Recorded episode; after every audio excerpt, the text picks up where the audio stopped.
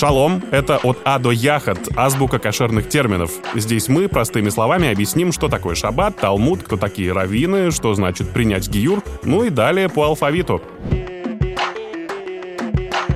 Четвертая буква — буква Г и термин гиюр.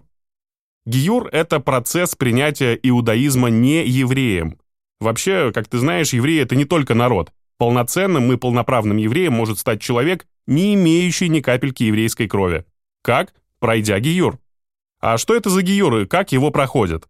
Гер в переводе с иврита — это пришелец, привет Илону Маску, то есть человек, который пришел к тебе извне, человек не из твоего общества.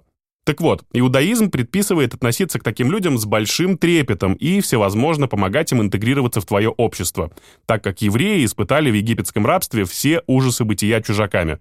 Что ненавистно тебе, не делай другому.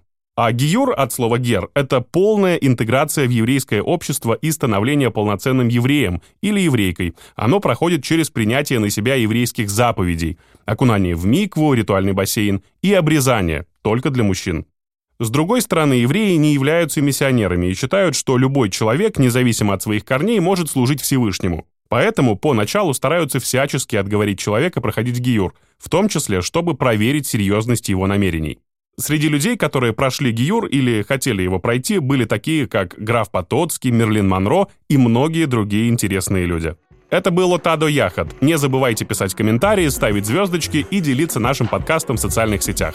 Ваша поддержка и обратная связь очень важны для развития нашего проекта.